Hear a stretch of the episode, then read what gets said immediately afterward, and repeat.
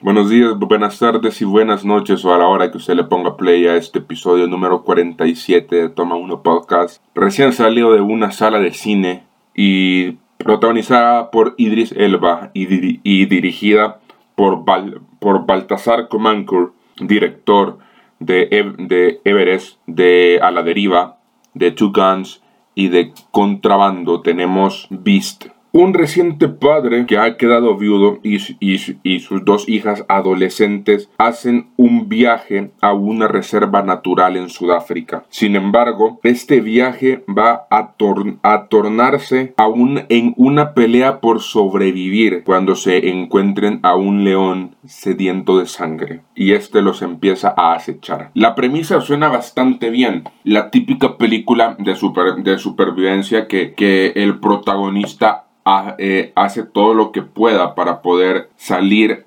adelante con esta película. Y la verdad, o sea, es de esas películas domingueras que no te aportan nada. O sea, quieres verla, dale, pero yo personalmente no la considero ni mala ni buena. Entra en la, en la categoría del me. O sea, no es algo que, que, quisiera volver a ver. O sea, considero que es de esas películas que con una vez es suficiente para para un mes. O sea, no, ganamos, no ganamos nada con volverla, con volverla a ver y quizás es el trabajo más mediocre de, de, de Baltasar. Porque ni siquiera Everest ni a la, ni a la deriva me, deja, me dejaron mal sabor de boca. Las considero muy decentes en cuanto a estas a estas películas de sobrevivir a ciertas cosas. Beast es quizás el peor proyecto y sinceramente es de esas, es de esas películas donde decís es lo menos malo de lo malo que hay en cartelera. O sea, es lo más decente que hay entre la mediocridad que hay en esta semana en carteleras. Y no lo digo por una mala actuación de Idris Elba, él hace lo que puede. O sea, cuando, cuando tenés un mal, un mal CGI que es notorio, o sea, sabemos que no es un león de, de verdad, pero hay ejemplos de ejemplos. Y acá se ve muy mal se ve muy mal todo.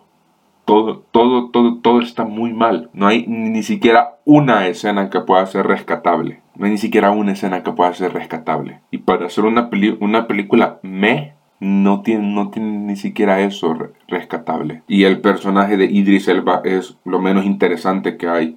Pero aún son menos interesantes sus, sus, dos hijas, Nora y Mera, o, o Meredith. Nora es la niña pequeña que, tiene, que le tiene miedo a todo. Me, Meredith, por otro lado, en los 93 minutos de película no hace nada más que no hacerle caso a su papá y buscar los momentos más, más inoportunos para empezar a discutir por algo. Nos comentan del fallecimiento de la mamá de ellas, y de la, y de la esposa del, del personaje de Idris Elba, que es el doctor Nate Daniels. Y en los momentos más inoportunos empieza a dialogar sobre eso. Y ya llega un punto que ya es, ya cállate bicha, ya, ya suficiente, ya silencio, ya no hables del mismo tema. Porque llega a ser tan cansado para nosotros como espectadores estar escuchando el mismo disco rayado una y otra y otra y otra vez que no te aporta nada, nada, nada diferente al desarrollo y a la construcción de esta película, que por cierto no tiene nada. No hay nada y el final se vuelve de los más tontos que hay en el cine. Corte a negro y después de, una ardua batalla con un león, corte a, negro, a negro y, y, el personaje de, de Idris Elba está como si nada ha pasado como si no se hubiera hace 10 segundos batallado a muerte con, con un animal salvaje, con un depredador salvaje. Y no pasó nada. Si quieren verla y les aconsejo que no la vean, la pueden ver en todos los cines de América Latina. En Estados Unidos llega el próximo viernes 19 de agosto de 2022. Y si la ven y si quieren torturarse de este modo, denle, disfrútenla, en lo que cabe. Y, nos, y nos vemos en un próximo episodio de Toma 1 Podcast.